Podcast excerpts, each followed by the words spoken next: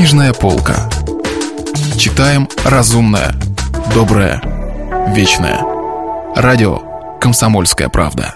Доброго времени суток, дорогие радиослушатели. В эфире Николай Никулин, корреспондент отдела телевидения и передача «Книжная полка» радио «Комсомольская правда». Здесь мы обсуждаем, анализируем и говорим о литературе. Не только современной, кстати говоря, но и литературе прошлого, классической литературе. И, как известно, у нас вскоре выходит книжная коллекция для детей, э, в числе которых будут представлены такие писатели, как Булгаков, как Дюма и в том числе Шекспир. Вот мы решили сегодня, пригласив гостя, а, Оля Лукоя. Здравствуйте. Книжная полка. Оля Лукоя. А, гость у нас, собственно, Максим Аверин. Вы, наверное, уже успели по голосу его определить. А, актер театра и кино. Всем он известен, безусловно, по сериалу «Глухарь». Уж мне-то это не знать. И человеку отдела э, телевидения, потому что мы об этом очень часто пишем, я вам скажу, Максим. И вы просто звезда. А Новый год с вами, так это вообще Я не звезда. Звезд много, артистов мало.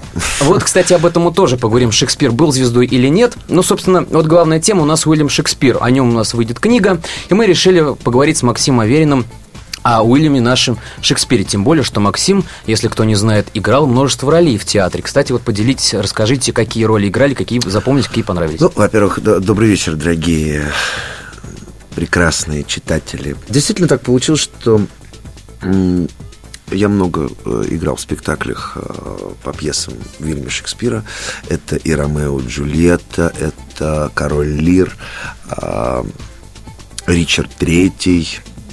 И на самом деле драматургия Шекспира мне она очень близка, потому что это определенная накал страстей в его пьесах. То, чего на самом деле отсутствует в нашем сегодняшнем времени. То есть, конечно, страсти не утихли в людских да, сердцах, но, к сожалению, в литературе зачастую они стали очень средними. Поэтому вот э, из той книжной полки, которую мы с вами обсуждали, я выбрал именно Шекспира, хотя, конечно же, э, там есть, безусловно, страстный Булгаков, потому что «Мастер Маргарита» — это Безусловно. очень страстный роман, который э, может э, в, в твою жизнь э, быть в разные периоды жизни. То есть, когда вот в 16 лет ты читаешь этот роман, и совершенно другое восприятие его, потом в 20, после 30, и, конечно же, уже когда ты входишь в свою золотую осень, этот роман, конечно же, необходим. А с Шекспиром как? Тоже есть а, такая иерархия ценностей? То есть в каком-то возрасте ты понимаешь по одному, а в другом возрасте иначе? Ну, предположим, э, сыграть э, Ромео, да, угу. в 16 лет – это достаточно сложно, потому что еще не всякая душа а, способна на такие эмоции, такие чувства. А хотя э, речь идет о 16-летнем юноше. Но а, зачастую это играют люди, которые уже за плечами житейский опыт там 20 лет, 25. Хотя я никогда не, не смог бы сыграть Рене Ромео, потому что мы немного разные фактуры. То есть, скорее, мне близок Меркуцио. Угу. Вот. А вообще в Шекспире есть вот эта страстность необыкновенная, потому что вот такими сцена, она же все укрупняет, она делает мощным, да, mm. и Шекспир абсолютно вот такой театральный драматург, абсолютно, даже если это будет плохая постановка, то текст шекспировской драматургии и роли, которые им прекрасно созданы драматургически, они, конечно, прозвучат. Я зацепился бы за одну мысль, которую вы сейчас высказали, по поводу Ромео, которому 16 лет и которого довольно трудно сыграть. Я вспоминаю э, множество мнений различных режиссеров, которые говорят, тут у них два мнения есть. Когда играет молодого человека, либо действительно это может быть опытный актер сыграть 16-летнего, либо, например, вот подобрать 16-летнего, пусть и без опыта, но зато это будет естественно и органично. Вот как вы Вот вы имеете в виду кино? Это и кино, кино и... конечно, Дзефирелли создал гениальный фильм «Ромео и Джульетта», где, а, на самом деле, он а, схитрил Угу. Потому что он сделал целую м, такую акцию. Он а, влюбил этих двух э, детишек в друг друга, но не позволял им находиться вместе. То есть там действительно просто как э, гениальный режиссер, он просто э, сделал такую мистификацию отличную, понимаешь? И это смог выразить э, через пленку, через э, камеру, э, смог это э, выразить в фильме. Например, конечно же, Леонардо Ди Каприо, ну, это гениальный его Ромео, потому что, конечно, это и фильм одним можно смотреть, но он уже был гениальным ребенком. И фильм, когда он там с Де Ниро снимался, он же потрясающий артист, один из просто уникальных молодых артистов нашего столетия. Вот. А вот скажите, Максим, раз уж мы... А там у него есть и опыт, и, понимаешь, и какая-то вот, ну, просто вот Бог его поцеловал и наградил его, понимаешь, просто да. наградил вот этим глазом, что он такой живой очень, что он, он, он будет во всех возрастах, он будет прекрасен. Безусловно, но а вот если посмотреть на современность, ведь э, экранизация Ромео и Джульетты это такой перевод от тех, э, тех времен на наши, да, рельсы. Вот любопытно, какую еще пьесу можно было бы Шекспира поставить э, вот с таким отсылом на современность? Король Лир. Современных реалий. Король Лир. У и меня... как бы это получилось? Кто бы был королем Лир в наших реалиях, интересно? Наш реаль, ну... Олигарх какой-нибудь? Которого отказались. Я бы сказал, ну, не олигарх. Не, ну, давайте не будем брать э, такую сторону. Я думаю, что это какой-то ну, по, давайте факт, я буду говорить как бы фактурно, кто угу, мог, да. да, вот кто у меня приходит на ум, и вообще у меня даже была целая концепция по поводу того, какой может быть король Лир современный. Ну, поделитесь. Как Но э, по фактуре это мог бы быть Марлон Брандо. Так. Вот.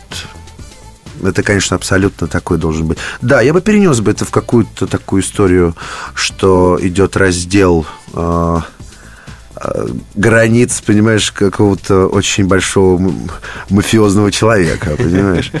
А, ну да, что-то такое было бы, наверное. Я не знаю, насколько это было бы связано с политикой, потому что, мне кажется, искусство... А, искусство должно Э, быть автономным от политики. Вот. Безусловно, да, в этом смысле. Ну и все-таки известный такой вечный вопрос. Является быть ли... или не быть? А, нет, об этом чуть попозже, но тоже. Я, пожалуй, напоследок оставлю этот вопрос вам. Вы можете пока подумать над ним. Но другой вопрос. Действительно ли повесть о Ромео и Джульетте является самой печальной повестью на да. свете? Как вы думаете? Да. Действительно? Да, а вот... потому что, а, потому что а, убито два юных сердца непонятых. А нет ничего страшнее, когда... Молодость, это же ведь... Это дар Божий. Это большое счастье.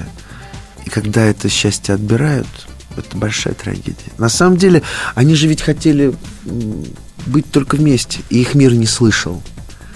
Понимаешь, во всех других трагедиях а, уже грехи какие-то а, людские а, он разбирает. Да, mm-hmm. в Гамлете это а, то, что он мучается, борется сам с собой, он хочет отомстить за отца. Ну, я сейчас так на поверку mm-hmm, говорю. Да, да. Вопрос, конечно, там глобальный затронут. В Короле Лире это гордость, это почему он а, отбирает у этой Кордели все, почему он. Она же всего лишь сказала правду. Я люблю тебя, отец, но я не собираюсь тебе, что называется, врать угу. красивыми словами. Или же, например, отел, это ревность. Я говорю сейчас просто на поверку эти вопросы, которые... Э, э, а здесь это два ангела.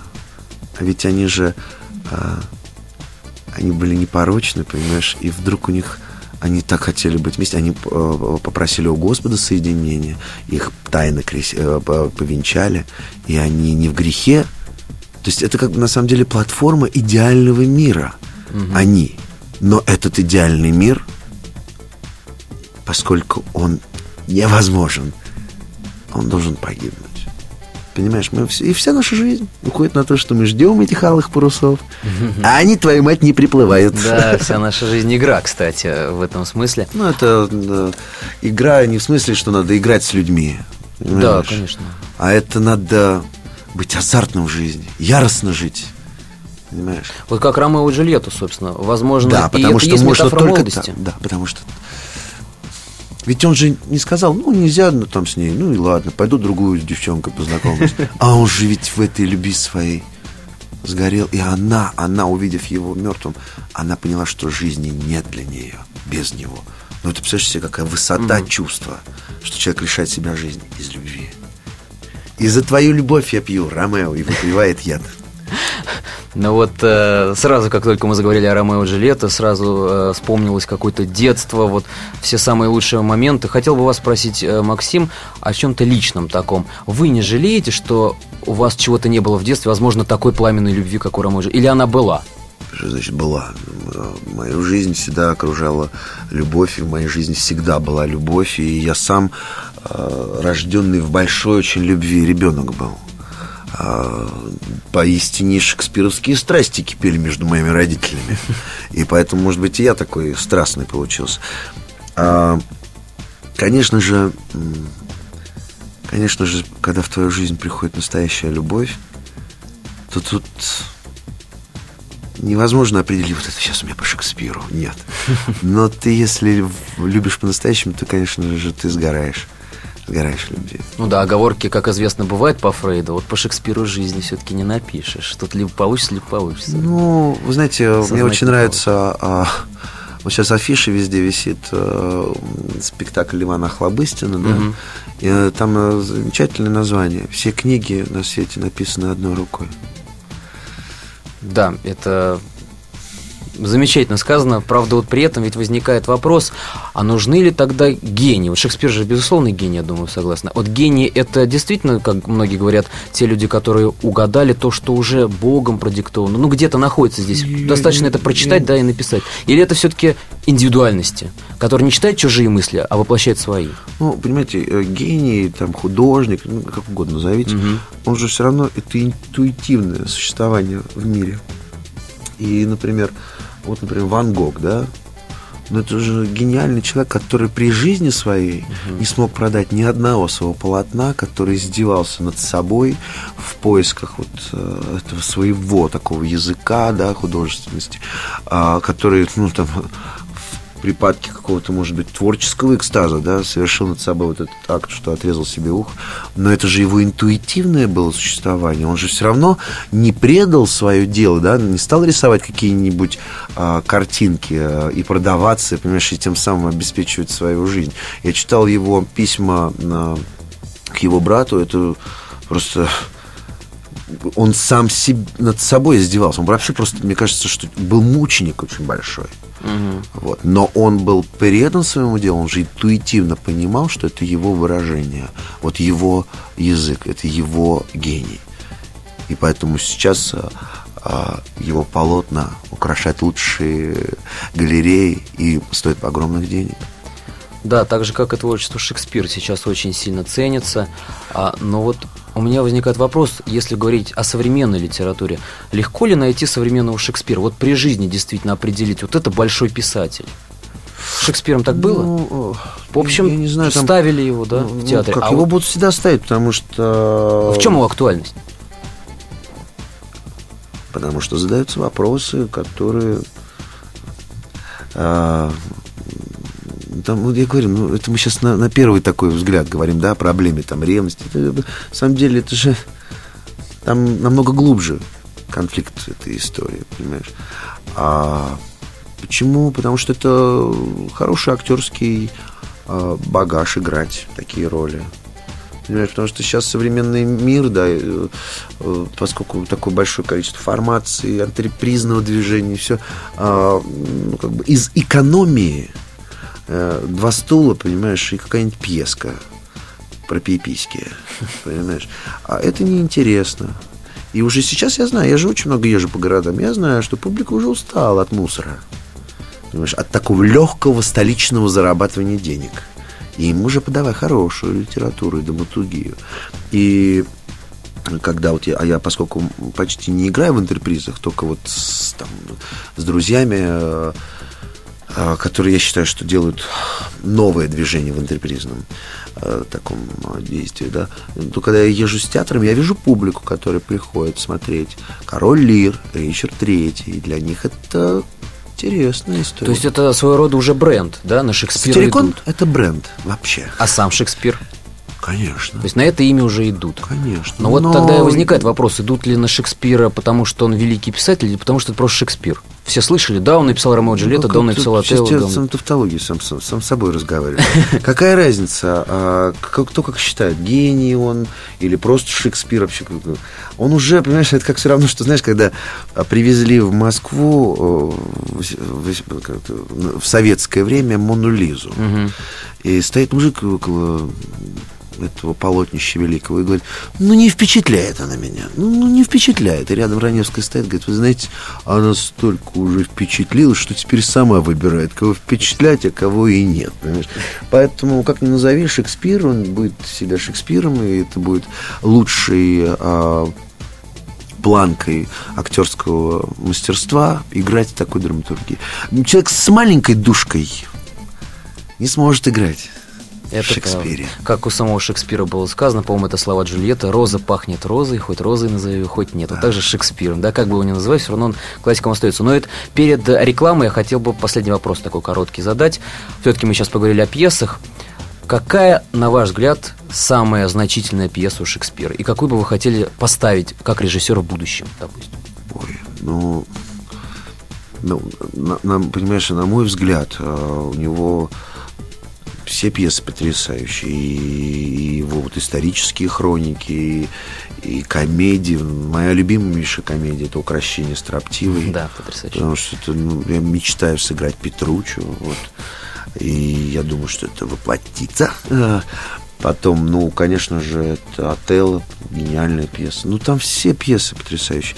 А поставил бы что? Ромео и Джульетта поставил бы. Потому что тема вечной любви и невозможность этого мира. И то мы же все живем... Ну, понимаешь, нас с детства, да, так родители закладывают такую красивую, такую теплую историю в нас, да, что вот жизнь, что она вот...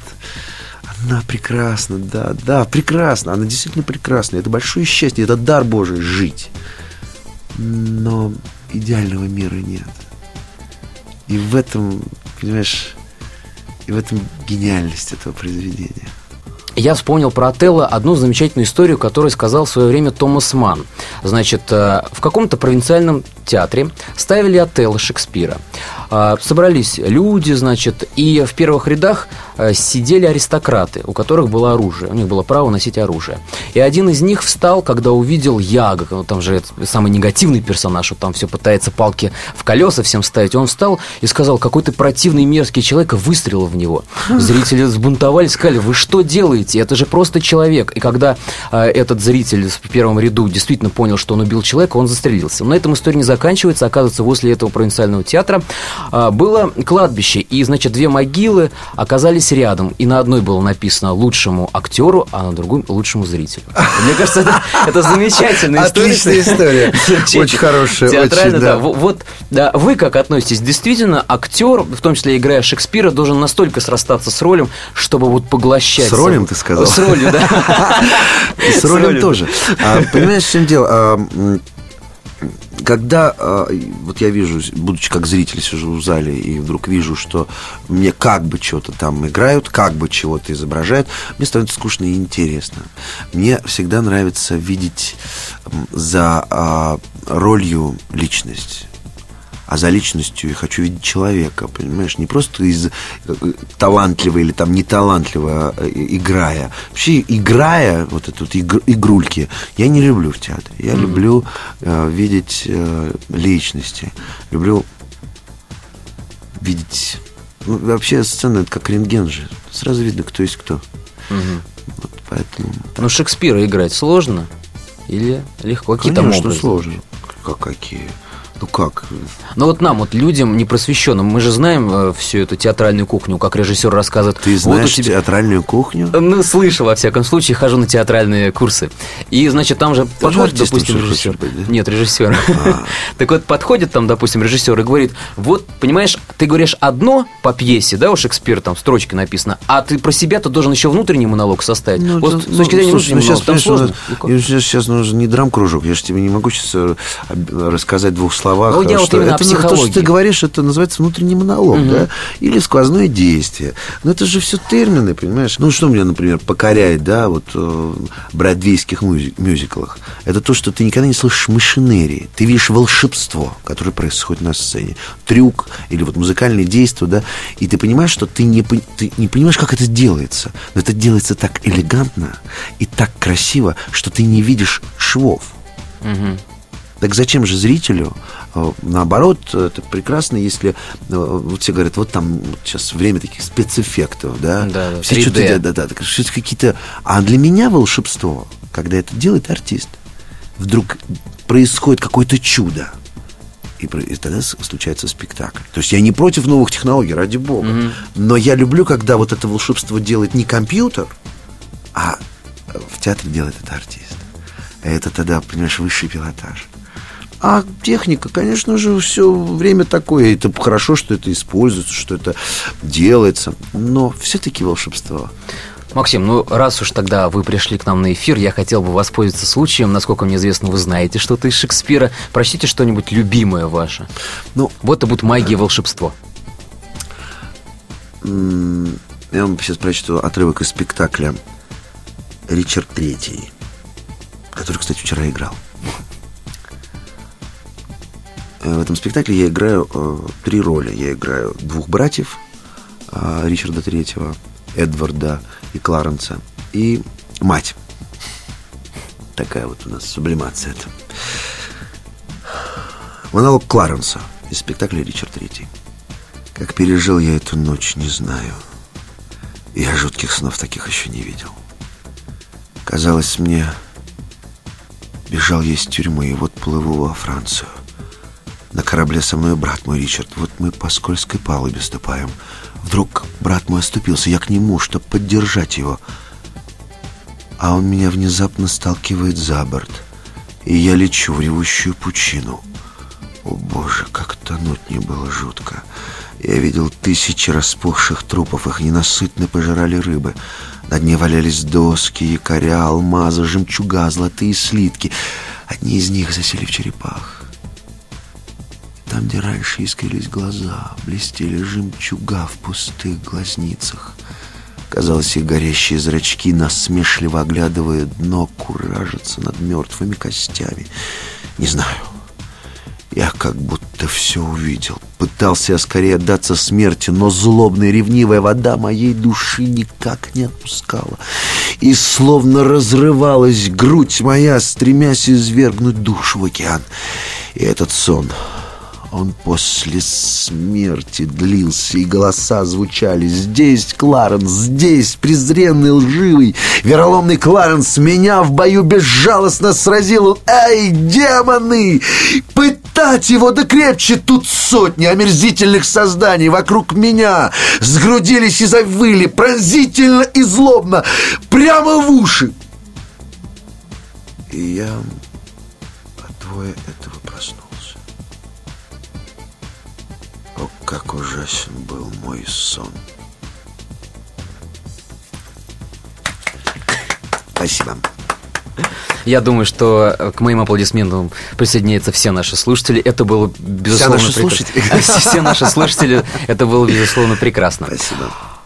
А еще раз Саша, вот о Шекспире. И известен так называемый шекспировский вопрос. Да, шекспировский вопрос такой же, как в свое время был гомеровский вопрос. То есть, действительно ли это писал один человек, или это писало множество людей, или это была женщина? Вы какой-то почерк видите за ним? Ну, вы понимаете, в чем дело? У него есть и в сонетах там какая-то такая история странная. Вдруг он обращается как, как будто к любовнику, потому что идет вдруг женский какой-то сонет. А, ну, мне не совсем это... Ну, я же не аналитик. Угу. Нет, ну просто когда говорят мне о Ромео и Джульетте, обратите внимание, там как много манерности, жеманности, или ну, вы это не находите? Видимо, как э, ну, жеманности там я никакой не, не видел. Вот, там просто есть прекрасные прописанные монологи, понимаешь, э, и прекрасные образы. Но не это ли цель большого драматурга сделать? Потому что, что вас не смущает, что в Островском прекрасные прописанные женские монологи и познание а, женской э, сути, когда там, например, mm-hmm. э, зовите маменька, зовите. Красавца, э, как же там, богатых много, красавиц мало. Это же не разве не прямое попадание иногда в женскую сущность, mm-hmm. понимаешь? Ну, вы же ничего не говорите. Поэтому Шекспир один там, может быть, их целая целый холдинг был. Да неважно. Мне не интересно это. Ну, ты понимаешь, мне не то, что это. Мне как бы это никак. Ну, ну, бог с ним, да, хорошо. А вот если поговорить о Шекспире как писателе, понятно, да, в театр до сих пор публика ходит, кажется, ведь ходит. На Шекспира? Да. Ну, вообще, ну, в театр ходит, да. Ну, как? Но Ну, смотря кто это, чьим языком режиссерским это, извините, сделано. Потому что, например, есть театры, не буду сейчас их называть, но в которые я никогда не пойду смотреть. Это Гамлет там, или, предположим. Потому что мне это неинтересно. Но тем не менее люди ходят. А вот если говорить о Шекспире как писателе, читателей-то совсем у него сейчас нету. Или есть? А Какие, прости, книжки ты называешь читать? Ну, даже ту же Ромео и Джульетту. Все это знают либо не- по ну, же экранизации, либо по, по. Пьесы не все умеют читать вообще. Зачем, а, я просто не понимаю, а зачем читать э, человеку, который, предположим, не умеет, есть люди, которые не умеют читать пьесы. Это Мгм. достаточно сложный Да, да, язык. безусловно. С Чеховым ну, и не надо, господи, типа, есть полно, у Чехова полно замечательных произведений. Да, безусловно. Зачем? Как не умеешь, и вообще не надо себя насиловать и что-то делать то, чего тебе не хочется. Делайте и живите, как вам хочется, дорогие друзья. На дворе 21 век. У нас у всех есть э, самое главное – выбор. Хотите – читайте, не хотите – нет. Но свою жизнь вы этим самым, ну, мне кажется, вообще э, то, что люди перестали читать, есть большая трагедия. Потому что литература, а хорошая литература, она человека воспитывает, делает его не только образованным, но еще и большой душой. Вот я об этом, кстати, и хотел бы поговорить. О том, что сейчас действительно люди перестали читать. А, вот я вспоминаю, значит, э, мнение своих многих друзей, которые как бы не относились они к Гарри Поттеру, говорят, как прекрасно, что появилась экранизация, потому что после экранизации начали читать книгу о Гарри Поттере, а после книги о Гарри Поттере начали читать вообще книжки. Вот так же с кино и с Господи. театром. Это хорошо, что Бедные вот люди. они А, могут э, Ну, мотивировать человека на любым, чтение. а, ну, боже мой, да какая разница, каким путем человек пришел к книге? Понимаешь, вот, э, люди, которые в жизни в театр не ходили и считали, что театр это вообще ерунда полная, благодаря телесериалу «Глухарь» за, пошли за любимым артистом посмотреть, какой он в театре. И полюбили театр, и поняли, что театр это праздник, огромный праздник жизни. Это вообще человек, который способен оценить а, театр, вот, да, вот как бы влюбиться. Он же себя обогащает. Понимаешь, как и большая опера. Не- не- Неплохая опера, а хорошая опера. Ведь у нас не умеют слушать оперы. Но если человек а, увидит хорошую оперу, он же влюбится навсегда в это. Или балет, понимаешь? Ну как, это, это, ну, это искусство. Поэтому какая разница, каким путем человек пришел к книге? Но он же дошел, значит, для него открылся этот богатейший мир.